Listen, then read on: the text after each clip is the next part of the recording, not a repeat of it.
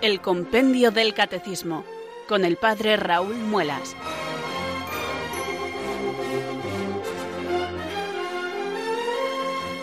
Muy buenas tardes, queridos oyentes de Radio María. Son las cuatro, las tres en Canarias. Aquí comienza una nueva edición del Compendio del Catecismo. Reciban un saludo muy cordial del Padre Raúl Muelas, que un día más les habla desde estos micrófonos de Radio María, la radio de la Virgen, la fuerza de la esperanza. Sed todos bienvenidos.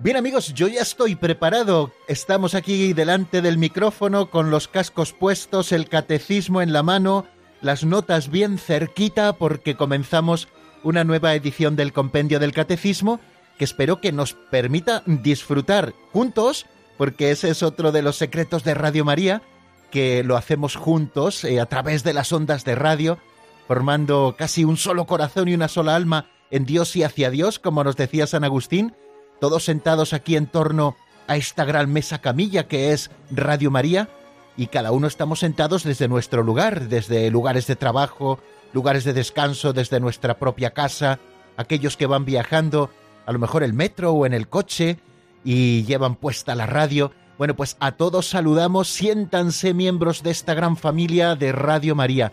Bueno, pues estamos ya preparados, yo ya lo estoy, creo que ustedes también. Eh, vamos a comenzar una nueva edición del compendio. También disfrutando, como les decía, no solo de nuestra compañía juntos, sino de las cosas que aquí van a ir saliendo. Vamos a asomarnos a la doctrina católica que siempre ha de ser motivo de descanso y motivo de gozo para nosotros. Aprendemos en ella la verdadera sabiduría, la que la Iglesia Madre nos enseña y tal y como la Iglesia nos lo enseña. En este caso, en nuestro programa, con este libro de texto oficial que es el Compendio del Catecismo de la Iglesia Católica. Vamos a hacer, por lo tanto, una tarea de orden sobrenatural.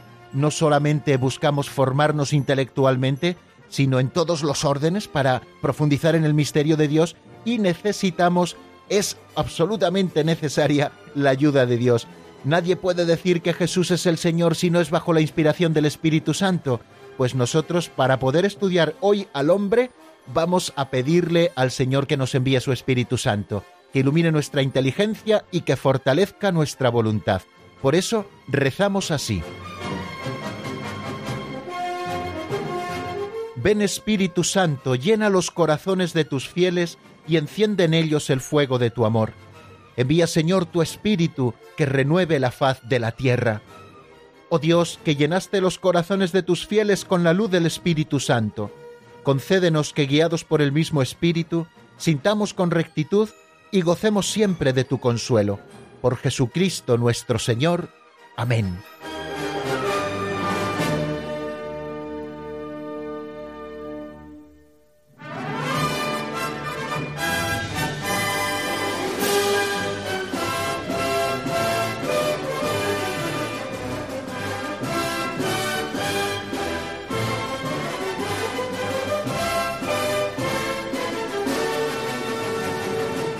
Ahora sí que podemos comenzar ya nuestra tarea, después de haber pedido al Señor que nos envíe su Espíritu Santo para que nosotros podamos llevarla a cabo. Qué bonito es ofrecer al Señor al comienzo del día todas las obras del día, lo que llamamos el ofrecimiento de obras. Qué bonito es también cuando empezamos una nueva ocupación dentro también del propio día, que podamos rezar. Si podemos hacerlo incluso públicamente, miel sobre hojuelas, pero a veces solo podemos rezar interiormente pero sí que es bueno encomendar al Señor todo lo que vamos a hacer. Lo primero para apuntar bien con nuestra intención, para que nuestra intención siempre sea recta, y lo segundo para que no nos conformemos con hacer las cosas chapuceramente, sino que procuremos hacerlo lo mejor posible, para que sea una ofrenda agradable a Dios. Bueno, pues nosotros lo hemos hecho ofreciéndole al Señor nuestro programa y sobre todo invocándole para que nos envíe el Espíritu Santo. Y lo siguiente es comenzar el estudio de la doctrina, pero como lo hacemos siempre, con una pincelada de sabiduría. Escuchen la de hoy porque también es la mar de interesante y se titula Sin perderla de vista.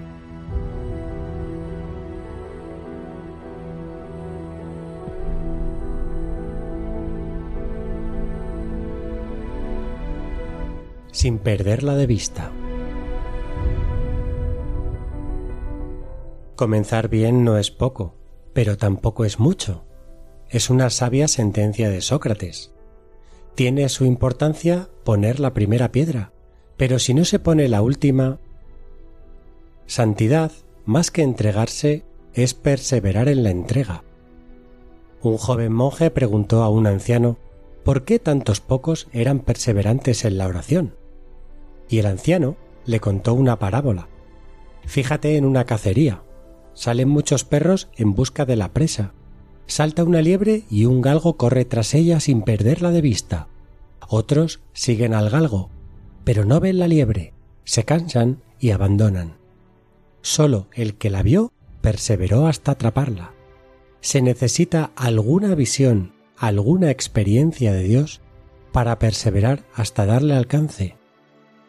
Volé tan alto, tan alto, que le di a la caza alcance.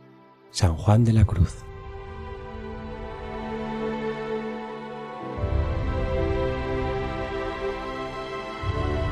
La pincelada de hoy nos llama a la perseverancia. Me encanta cuando el lenguaje de la ascética clásica se refiere a esta virtud acompañándola con el adjetivo santa, la santa perseverancia. Y es que la perseverancia es eso, una virtud que englobamos dentro de la de la fortaleza y que nos permite seguir hasta la meta. Quien la posee tiene un tesoro que le garantiza en cierta manera el fin anhelado. Empezar bien no es poco, pero tampoco es mucho. Lo verdaderamente importante es terminar, concluir bien la tarea. Hay una expresión simpática que conozco desde hace muchos años y que no por conocida deja de parecerme simpática y verdadera. Es la siguiente. Tenemos arranques de caballo francés y paradas de burro manchego. Empezamos los proyectos con fuerza, con ilusión, con energías, y pronto nos cansamos y abandonamos la tarea.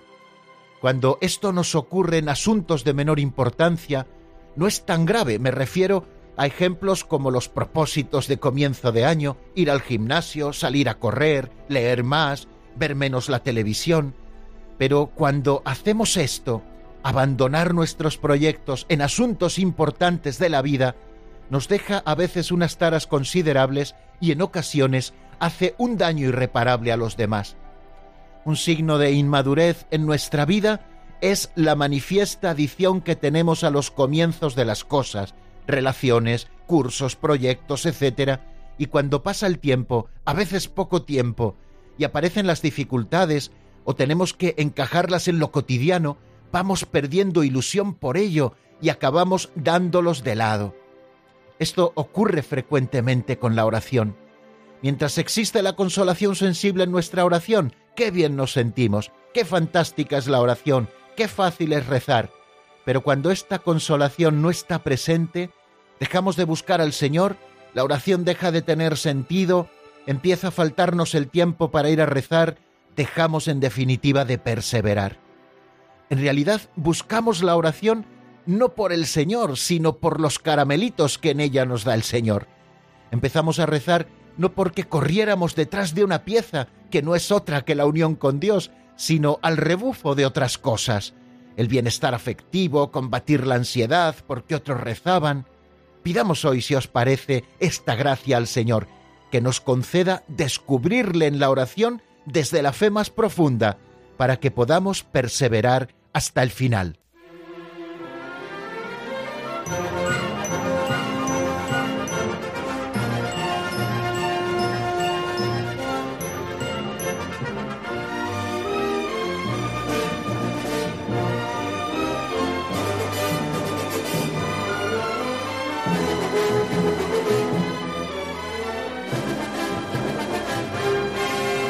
Dios quiera, amigos, que cada uno de nosotros también podamos decir esa frase de San Juan de la Cruz con la que terminaba la pincelada de hoy.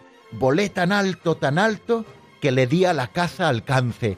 Pues ojalá el Señor nos permita ser perseverantes sobre todo cuando estamos hablando hoy especialmente de la oración, como auténticas almas contemplativas que en consolación o en desolación siempre son fieles a ese tiempo consagrado al Señor, el tiempo de la oración en el que nuestra vida se va transformando, en el que nos vamos acercando a Dios, como veíamos por otra parte en la pincelada de ayer. Bueno amigos, pues si os parece, vamos a afrontar el resumen de lo que vimos en nuestro último programa. En nuestro último programa poníamos el final, la guinda, a todo ese epígrafe que dedica el compendio del catecismo al cielo y a la tierra. Estamos estudiando a Dios creador y hemos dicho que Dios ha creado el cielo y la tierra, que es lo que supone decir que ha creado el cielo y qué es lo que supone decir que ha creado la tierra, las realidades visibles y las realidades invisibles. Estuvimos estudiando los ángeles, hemos estado estudiando la creación de las cosas visibles y ayer con el número 65 poníamos el punto final a ese epígrafe y vamos a comenzar hoy con uno nuevo. ¿Qué era lo que se preguntaba ese número 65? ¿Qué relación existe entre la obra de la creación y la obra de la redención? y con el compendio del catecismo decíamos lo siguiente, la obra de la creación culmina en la obra aún más grande de la redención. Con esta, de hecho, se inicia la nueva creación, en la cual todo hallará su pleno sentido y cumplimiento. Decíamos algunas cosas interesantes, guiados en este caso mm, y encontrando luz en el Catecismo Mayor de la Iglesia, a propósito de esta relación que existe entre la obra de la creación y la obra de la redención. Volvíamos a recordar los relatos del Génesis, sobre todo ese primer relato de la creación que aparece en el capítulo primero del libro del Génesis, también en los cuatro primeros versículos del capítulo segundo. Bien, pues en ese relato de la creación nos expresa el texto sagrado que Dios fue creando paulatinamente a lo largo de seis días. Y todos esos seis días miran hacia el día séptimo, que es el Sabbat, la culminación de la obra de los seis días. El texto sagrado dice que Dios concluyó en el séptimo día la obra que había hecho y que así el cielo y la tierra fueron acabados. Luego ese séptimo día forma parte también de esa voluntad creadora de Dios. Dios en el séptimo día descansó, santificó y bendijo este día. Estas palabras inspiradas para nosotros son muy ricas en enseñanzas salvíficas. Ya saben que en los textos sagrados buscamos siempre la verdad salvífica, la verdad para nuestra salvación.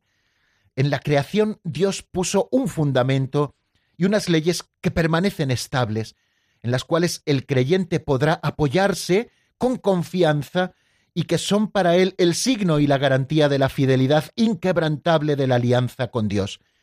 Luego también nosotros, como respuesta a esa fidelidad de Dios que se expresa en la estructura y el orden de las propias cosas creadas, en esa ley natural impresa en las criaturas mismas, nosotros deberemos permanecer fieles como respuesta a este fundamento y respetar las leyes que el Creador ha inscrito en la creación. Y también Dios ha creado el día de descanso, el día consagrado al Señor. La creación toda está hecha con miras al Sabbat y por tanto al culto y a la adoración de Dios. El culto, por tanto, está inscrito en el orden de la creación. Decía San Benito de Nursia, y nosotros lo recordábamos a propósito de su regla con la cual se rigen tantos monasterios de inspiración benedictina o cisterciense, en la regla de San Benito eh, se dice que nada se anteponga a la dedicación a Dios. Recuerdan, también les dije la frase latina, operi dei nihil preponatur, nada se anteponga a la dedicación a Dios, porque el culto es la culminación de toda esa obra creadora. El sabbat pertenece al corazón de la ley de Israel, y guardar los mandamientos es corresponder, por tanto, a la sabiduría y a la voluntad de Dios expresadas en su obra de creación. Bien, pero nosotros no terminamos con el séptimo día, sino que la creación adquiere su pleno cumplimiento en el octavo día, en el día en que se hace manifiesta la redención, cuando Cristo resucita de entre los muertos. Eso es el octavo día. Para nosotros ha surgido un nuevo día. Ese es el día de la resurrección de nuestro Señor Jesucristo. El día séptimo acaba la primera creación y el día octavo en el que nosotros vivimos comienza la nueva creación. Así, la obra de la creación culmina en una obra todavía más grande, la de la redención. La primera creación encuentra, por tanto, su sentido y su cumbre en la nueva creación en Cristo, en ese octavo día, cuyo esplendor sobrepasa al de la primera creación. Así nos lo recuerda la oración después de la primera lectura de las que leemos en la vigilia pascual, la lectura del relato precisamente de la creación, nos viene a decir eh, esta idea tan hermosa, que la nueva creación en Cristo por la resurrección tiene un esplendor y sobrepasa con creces infinitamente más a la obra impresionante ya de la primera creación. Bien, también dijimos alguna otra cosa a propósito de esta relación que existe entre la obra de la creación y la obra de la redención. Y lo hicimos citando a un autor que nos ha estado sirviendo también de guía en algunos momentos de estos últimos programas, eh, con un artículo que él escribe que se titula Visión Cristiana de la Ecología. Es de Antonio Porras, profesor de Teología Moral de la Universidad Pontificia de la Santa Cruz de Roma. Bueno, pues en ese artículo dedica él un capítulo titulado así El pecado y la redención. Dice él que nosotros no perdemos de vista la realidad del pecado. El pecado original rompió esa armonía que existía porque Dios así la quiso entre Dios y el hombre y entre el hombre y la creación. Se rompió esa armonía por el pecado original. De manera que concluye él, eh, después de más razonamientos, evidentemente, y les invito a que lean este artículo que creo que podrán encontrar seguramente en Internet, dice el que la crisis medioambiental, y yo estoy totalmente de acuerdo con él, no es fruto solo de un error técnico, es el fruto de la voluntad humana que ha decidido usar la creación para su propia exaltación de poder y bienestar. O sea que el problema ecológico es ante todo un problema moral. El empeño ecológico ha de comenzar por un cambio espiritual y moral de la persona. La ecología no es solamente hacer cosas exteriores, hacer obras externas, sino que ha de comenzar por una ecología interior, por una transformación del corazón, y esto mejorará sin duda la ecología exterior. El cambio moral de la persona nos llevará a un nuevo modo de actuar en relación con los otros y con la propia naturaleza. Si el egoísmo es el que causa el agotamiento de los recursos, la generosidad que brota de la redención de la que nosotros hemos participado por el bautismo y por la vida de la gracia, pues esa generosidad de la vida de la gracia nos hará corregir nuestra actuación con respecto, en este caso que estamos hablando, al agotamiento de los recursos, ¿no? Por la redención el hombre ha sido reconciliado con Dios y también con el mundo visible. Así la redención de Cristo alcanza a toda la creación a través del hombre que participa de ella, en Cristo plenitud de la caridad, el cristiano encuentra la verdad sobre el dominio de la creación, un dominio que es servicio, es decir, ocuparse amorosamente en el embellecimiento de todo lo creado. Y también hacíamos alusión al hablar de este número 65 del compendio del Catecismo, de la relación que existe entre la obra de la creación y la obra de la redención, también hablábamos de la esperanza cristiana y la ecología. Eh, esta visión ecológica, incluso cristiana, que nosotros damos, sería incompleta sin tener en cuenta la dimensión escatológica, es decir, sin pensar en los últimos momentos, en las realidades últimas. Nosotros esperamos un cielo nuevo y una tierra nueva, pero la esperanza de un cielo nuevo y una tierra nueva pasa por el camino de la santificación de las realidades terrenas.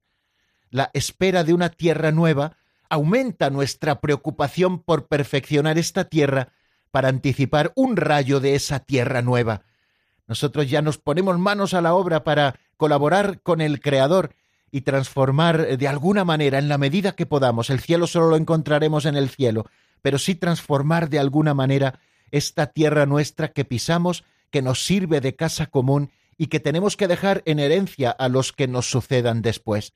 Por tanto, nuestra esperanza en ese cielo nuevo y en esa tierra nueva no es pasiva, sino performativa, como nos dice el autor de este artículo que citamos, titulado así Visión Cristiana de la Ecología. Nuestra esperanza es performativa, ha de transformar la realidad. Por eso no podemos desentendernos de las realidades presentes, sino que esta esperanza nos estimula a esforzarnos ordenando las realidades terrenas según el designio de Dios. Mejorar la sociedad humana interesa en gran medida al reino de Dios. Esta ética ecológica que busca rectos ordenamientos para las realidades humanas es una tarea que no se acaba nunca, que es de cada generación. La dimensión escatológica de la nueva creación entraña el esfuerzo del hombre por renovar el mundo por medio de nuestro propio trabajo. Bien, pues sírvanos todo esto que hemos dicho, amigos, como resumen de lo que vimos en nuestro último programa y ahora sí que damos ese pasito adelante hacia un nuevo epígrafe en el compendio del catecismo. No se olviden de tenerlo delante.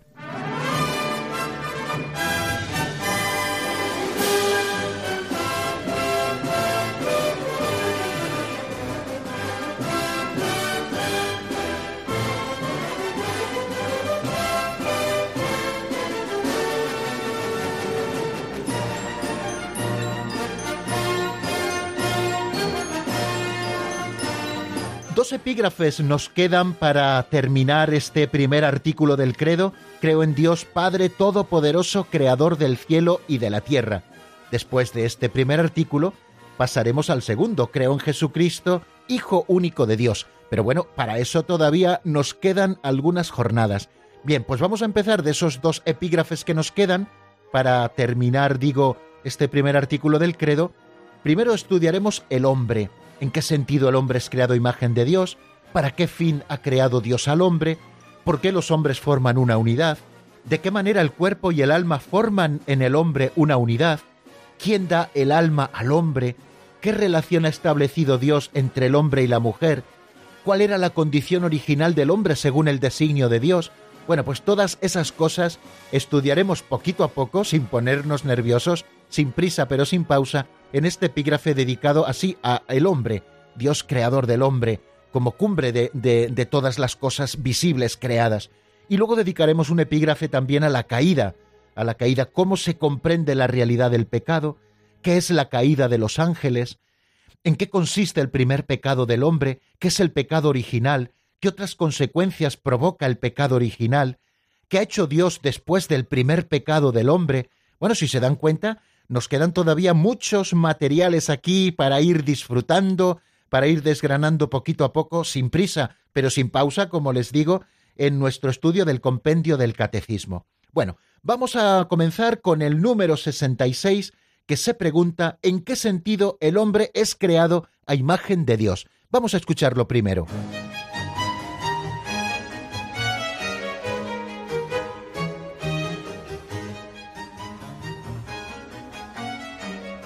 Número 66. ¿En qué sentido el hombre es creado a imagen de Dios? El hombre ha sido creado a imagen de Dios en el sentido de que es capaz de conocer y amar libremente a su propio Creador. Es la única criatura sobre la tierra a la que Dios ama por sí misma y a la que llama a compartir su vida divina en el conocimiento y en el amor.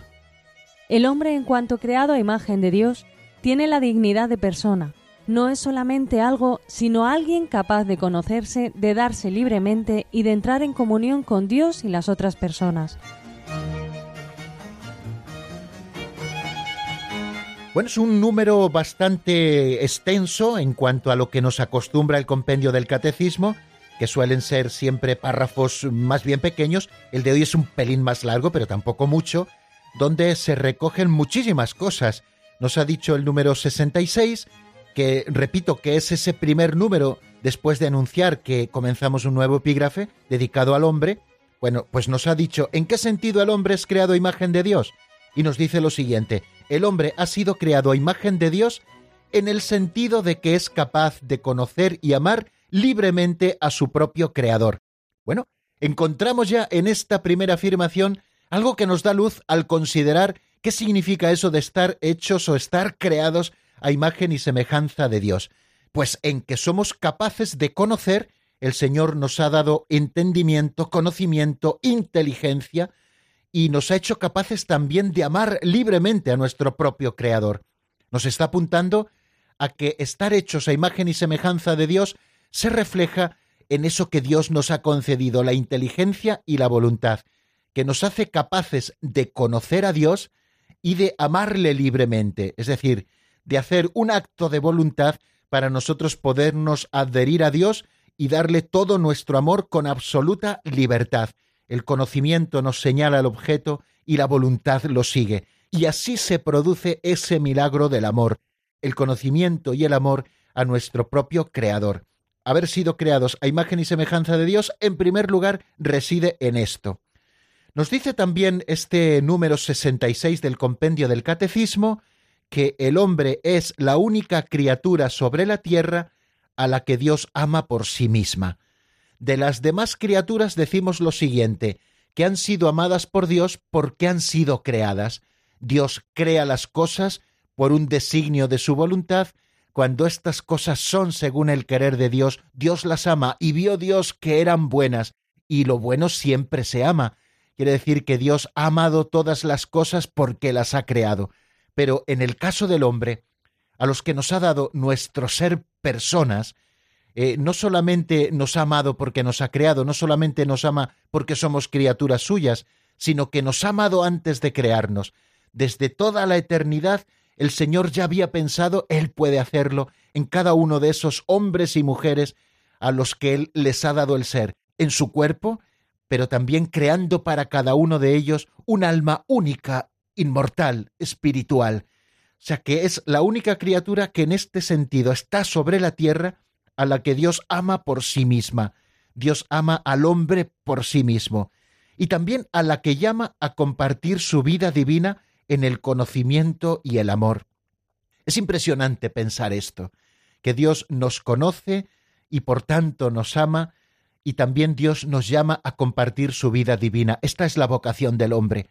Cuando nosotros hablábamos de que Dios ha creado todas las cosas de la nada y que por tanto todas las criaturas somos dependientes, pedíamos al Señor la gracia de gozarnos en ser dependientes de Él, como si la bombilla que tengo aquí iluminando mi habitación quisiera ser independiente de la central de energía que la alimenta para que pueda dar luz. No necesariamente la bombilla es tal y presta su función en la medida en que está unida a esa fuente de origen que es la energía eléctrica que vendrá de alguna central, que no sé cuál es en este caso, ¿no? Pero bueno, eh, nosotros también pedíamos al Señor la gracia de gozarnos en depender de Él. Sabíamos que como creados somos primeramente nada, es decir, Dios nos ha sacado de la nada, y que por lo tanto estamos llenos de límites, pero por otra parte veíamos y disfrutábamos considerando esta vocación tan impresionante a la que Dios nos llama, que es la de compartir su vida divina, es decir, vivir en comunión con Él en el conocimiento y en el amor, porque no lo olviden, hemos sido creados a imagen y semejanza de Dios y esto se manifiesta en nuestra inteligencia y en nuestra voluntad. Continúa diciendo el compendio del Catecismo, el hombre, en cuanto creado a imagen de Dios, tiene la dignidad de persona. Antes eh, lo hemos comentado. El Señor ha creado nuestro cuerpo, pero también el Señor ha creado nuestra alma un alma única, infundida por Él en el momento en que comenzamos a ser, en el primer momento de la concepción, Dios nos infunde esa alma espiritual que Él crea para nosotros y que nos convierte en personas y que por lo tanto nos otorga la mayor dignidad que poseemos. La mayor dignidad del hombre no está en lo que tiene o en lo que vale, sino que la verdadera dignidad del hombre está en que somos personas queridas y llamadas por Dios, creadas a su imagen y semejanza. Esto es lo que nos otorga nuestra mayor dignidad. No solamente somos algo, nos ha dicho el compendio según hemos escuchado, sino que somos alguien capaz de conocernos a nosotros mismos, de darnos libremente y de entrar en comunión con Dios y con las otras personas. Qué bonito es esto, no solamente somos algo, sino que somos alguien capaz de conocernos. Por eso acercarnos al misterio de la vida de los que nos rodean es casi casi eh, tocar con las manos también el misterio de Dios, porque Dios les ha querido a esos hermanos que nos rodean, a los antipáticos también, a los antipáticos también, a los que no se portan bien, también a esos Dios les ha querido y les está llamando también, y ojalá se conviertan a esa comunión de vida con Él, a esa vocación tan alta a la que Dios nos ha convocado. no solamente somos algo, sino que somos alguien capaz de conocernos a nosotros mismos. Esta es una de las grandes tareas que tenemos que llevar a cabo a lo largo de nuestra vida.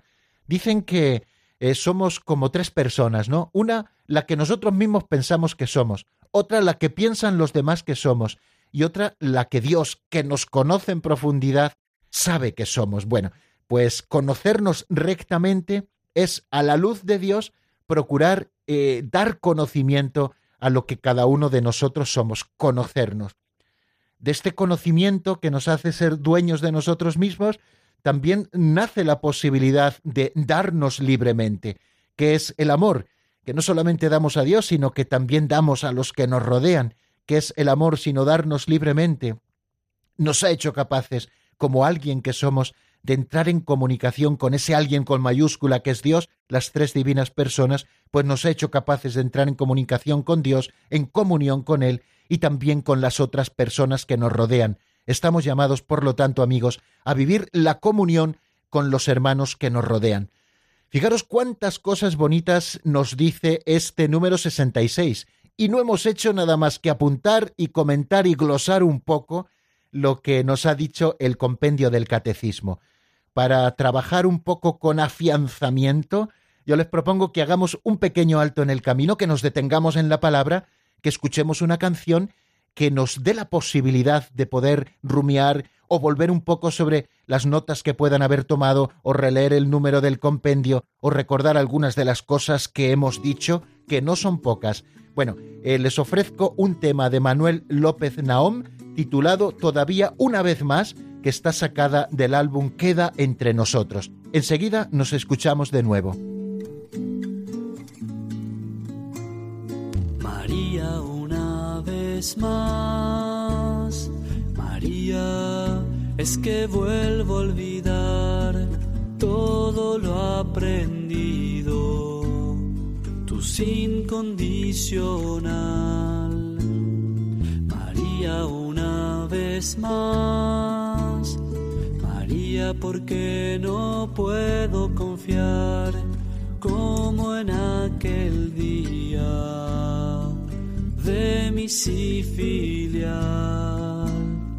María una vez más, de rodillas pedirte paz. Quiero que me ayudes a vivir mi se apaga el fuego aunque tenga miedo, no se tuerce el hierro, no habrá vuelta atrás.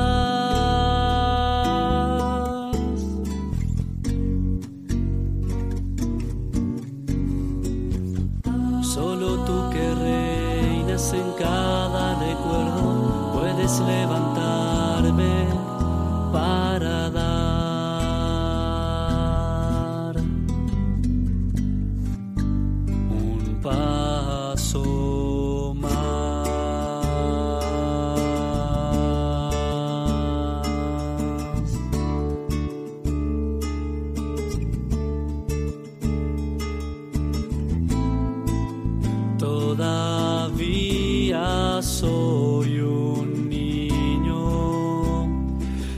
necesito tu cariño. Todavía miro el cielo. Quiero cumplir todos tus sueños. Todavía tengo miedo de extrañar todo lo que veo me hacen falta. Mi santuario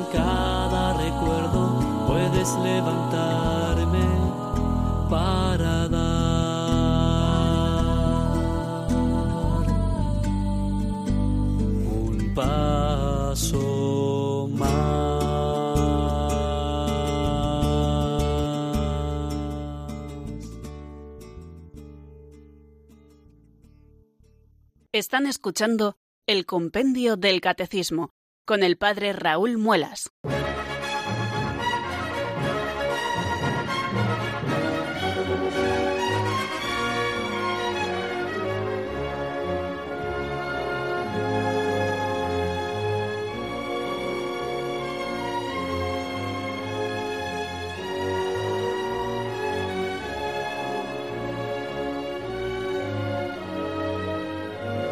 Bueno, estamos amigos en el número 66 del compendio del catecismo. Eh, este es el objeto de nuestro estudio en este día, número 66. ¿En qué sentido el hombre es creado a imagen de Dios? Estamos acercándonos a esa expresión que dice la Sagrada Escritura, que el hombre ha sido creado a imagen y semejanza de Dios. Dice el libro del Génesis en el capítulo 1, versículo 27, Dios creó al hombre a su imagen a imagen de Dios lo creó, hombre y mujer los creó. Bien, el hablar de que el hombre ha sido creado a imagen y semejanza de Dios no se está apuntando a que el hombre ocupa un lugar único en la creación.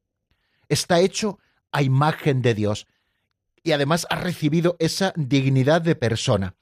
Además el hombre, por su propia configuración, en su propia naturaleza, une el mundo espiritual y el mundo material irá saliendo en próximos números, pero en nosotros se dan dos principios inexorablemente unidos. Eso es precisamente el hombre y la mujer en su estado de vida. Cuando estos dos principios, el cuerpo y el alma, se separan, nosotros hablamos de la muerte. Pues bien, en nuestra propia naturaleza, y tenemos que ser también muy conscientes de ello, estamos uniendo el mundo espiritual y el mundo material. El mundo material que está representado en nuestro cuerpo, y el mundo espiritual que está representada en nuestra alma. Y además también nos dice ese texto del libro del Génesis, capítulo 1, versículo 27, Dios creó al hombre a su imagen, a imagen de Dios lo creó, hombre y mujer los creó, nos está diciendo que el hombre ha sido creado como varón o como mujer, varón y mujer. Así también ha sido querido por Dios y Dios eh, lo estableció a este hombre, a esta mujer que creó, con su principio material y su principio espiritual, el cuerpo y el alma inexorablemente unidos en la vida, y los estableció en la amistad con Él. Bueno, en cuanto al acercamiento que hacemos al texto de la Escritura, bástenos de momento decir esto, que Dios creó al hombre a su imagen, a imagen de Dios lo creó, por lo tanto el hombre ocupa un lugar único en la creación, porque estamos hechos a imagen de Dios, y en nuestra propia naturaleza unimos el mundo espiritual y el mundo material, que hemos sido creados como varón y mujer y que Dios eh, estableció al hombre desde el principio en un estado de amistad con él.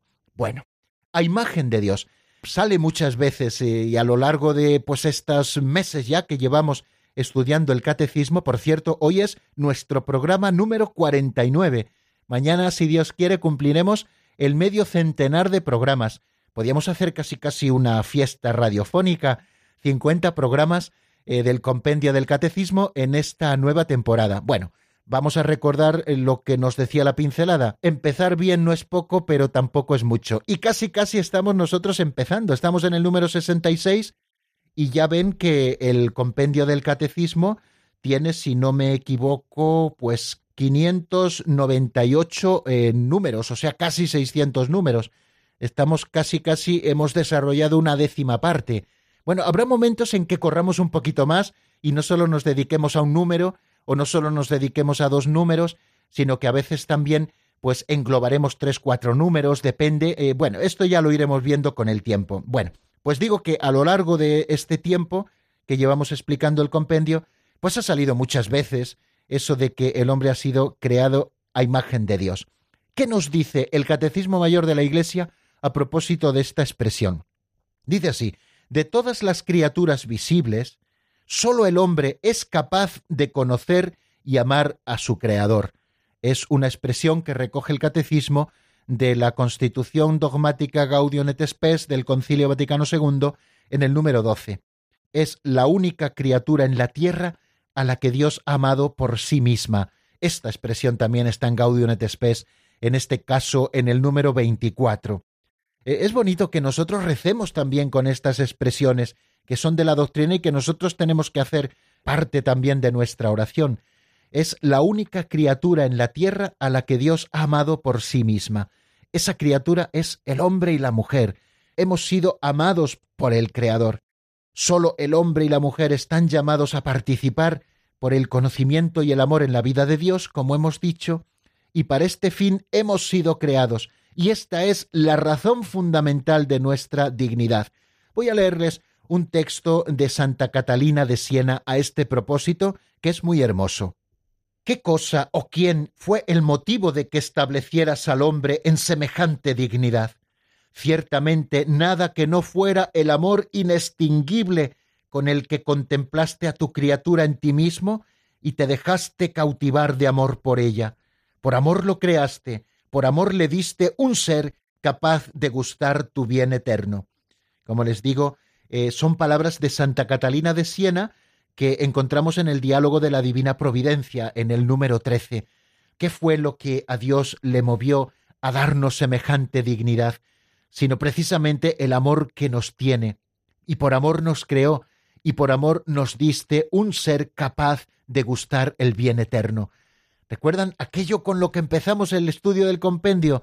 Somos capax dei, o sea, somos capaces de Dios. El hombre es capaz de Dios porque Dios mismo nos ha creado capaces de Él y encima ha ido dando pasos cada vez para que nosotros nos acerquemos a Él, vivamos en comunión con Él, con ese plan de salvación que nos ha ido revelando y que adquiere su pleno cumplimiento en Jesucristo. Por haber sido hechos a imagen y semejanza de Dios, los seres humanos tenemos esa dignidad de personas a la que antes también hacíamos alusión no solamente somos algo, sino que somos alguien. No lo olviden jamás, aunque los que están alrededor no se lo reconozcan, aunque a veces nos traten como si fuéramos cosas, recuerden que para Dios siempre somos alguien para el que nos ha creado, y por lo tanto capaces de conocernos, de poseernos, de darnos libremente, de entrar en comunión con otras personas, y somos llamados por la gracia a una alianza con el Creador, a ofrecerle una respuesta de fe y de amor que ningún otro ser puede dar en su lugar. Nadie puede dar esa respuesta a Dios si no lo hacemos cada uno de nosotros libre y voluntariamente, conociendo a Dios, para eso estamos en el catecismo, y amando a Dios, que para eso también desarrollamos cada tarde el compendio del catecismo. Bueno, pues vamos a escuchar lo que nos dice, queridos amigos, el número 67, que se pregunta ¿Para qué fin ha creado Dios al hombre? Vamos a escucharlo en la voz de Marta Jara.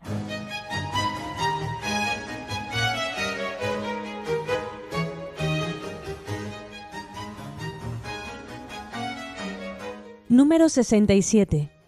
¿Para qué fin ha creado Dios al hombre? Dios ha creado todo para el hombre, pero el hombre ha sido creado para conocer, servir y amar a Dios para ofrecer en este mundo toda la creación a Dios en acción de gracias y para ser elevado a la vida con Dios en el cielo. Solamente en el misterio del Verbo encarnado encuentra verdadera luz el misterio del hombre, predestinado a reproducir la imagen del Hijo de Dios hecho hombre, que es la perfecta imagen de Dios invisible.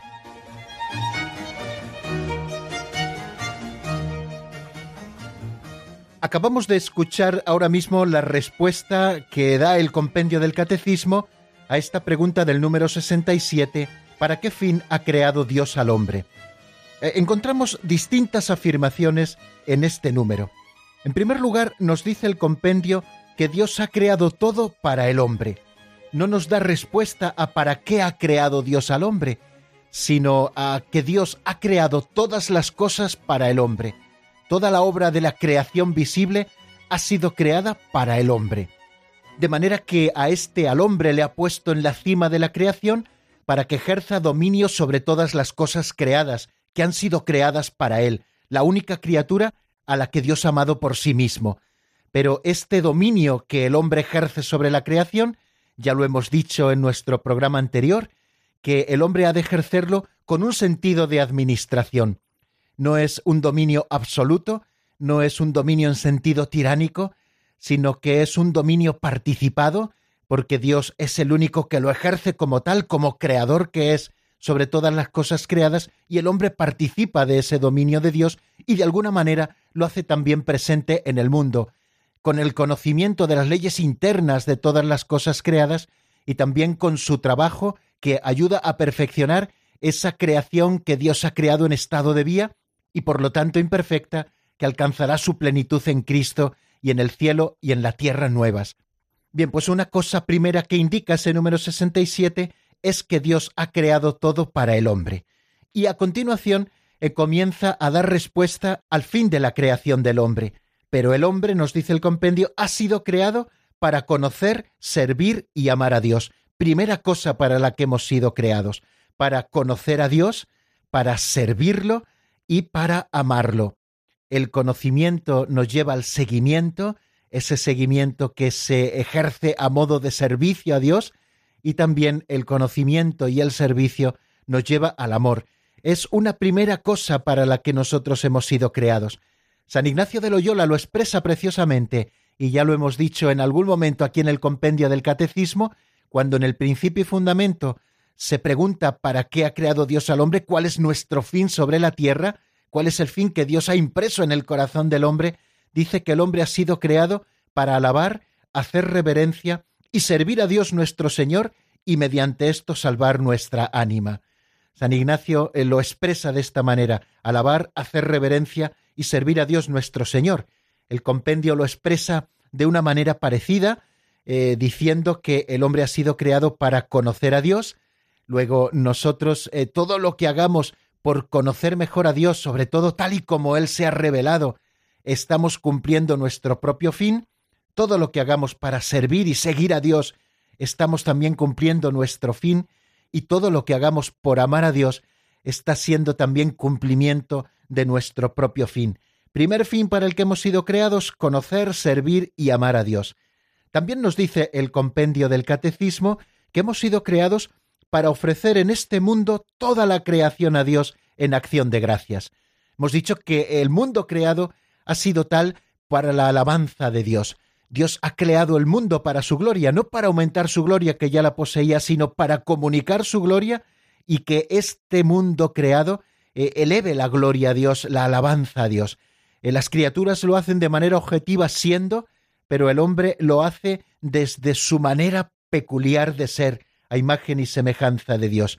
De esta manera el hombre, de forma racional y libre, amando, ofrece toda la creación a Dios en acción de gracias ese cántico de las criaturas que el otro día recitábamos también en antena, el cántico de San Francisco de Asís, es una manera preciosa de ofrecer este mundo, es decir, toda la creación a Dios en acción de gracias.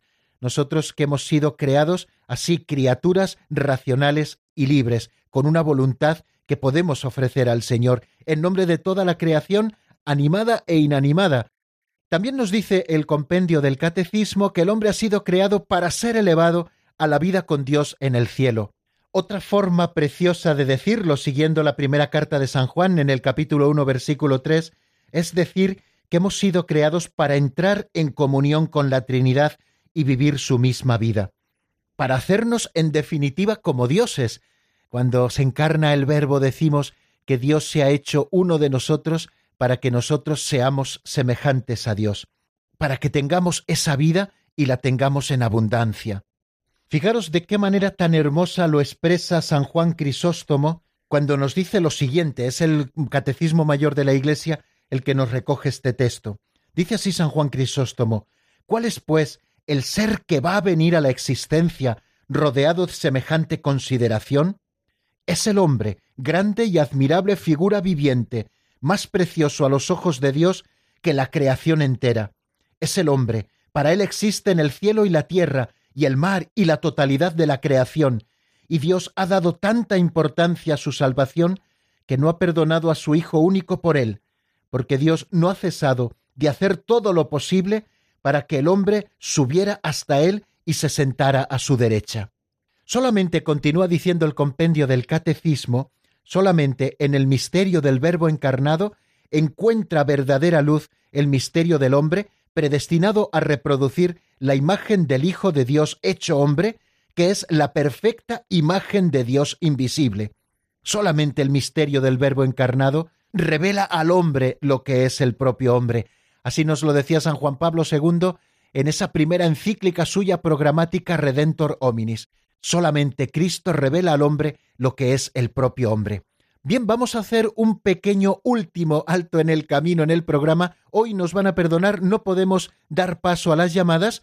Mañana, si Dios quiere, creo que ya sí será posible, pero hoy no. Así que les dejo con esta canción de Mati Ortega, titulada Tú eres a quien esperaba del álbum Creo en el Amor, y nuevamente estoy con ustedes para despedir el programa y terminar este tema del número 67 del que nos estamos ocupando en este momento.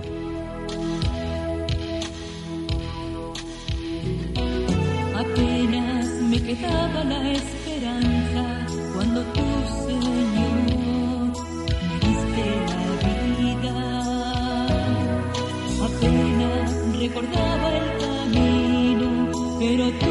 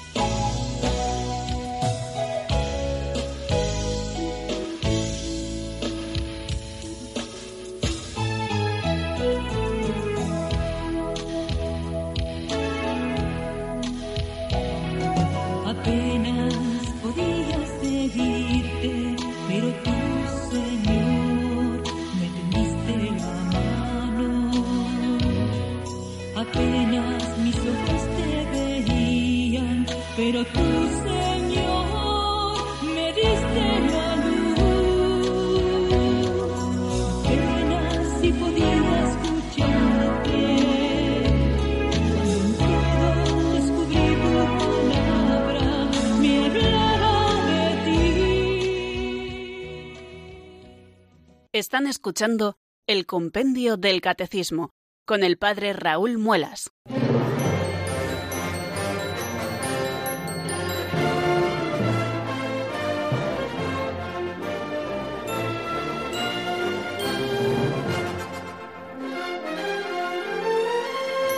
Terminábamos nuestra última intervención diciendo con el compendio del catecismo que solamente en el misterio del Verbo encarnado encuentra verdadera luz el misterio del hombre, predestinado a reproducir la imagen del Hijo de Dios hecho hombre, que es la perfecta imagen de Dios invisible.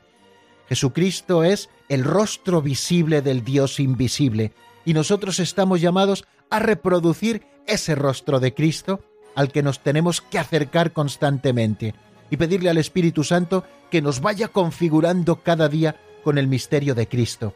Quiero terminar leyéndoles un texto precioso de San Pedro Crisólogo en este caso, a propósito de que realmente el misterio del hombre solo se esclarece en el misterio del Verbo encarnado.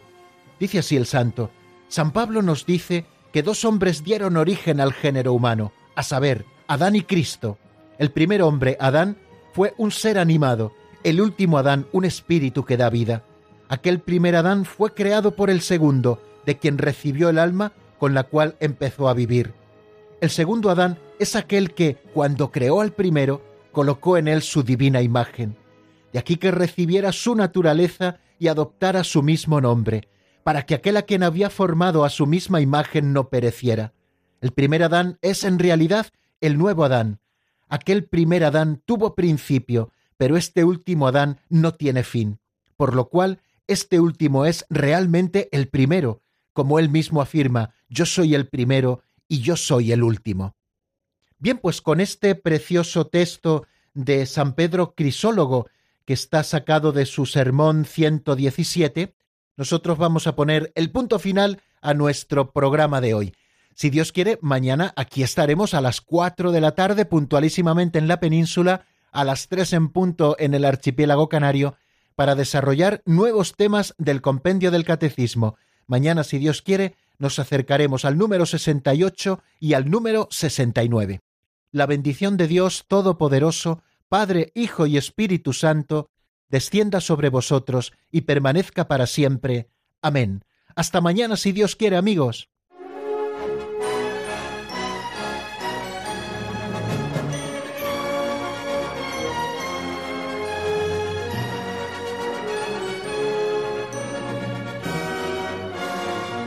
El Compendio del Catecismo con el Padre Raúl Muelas.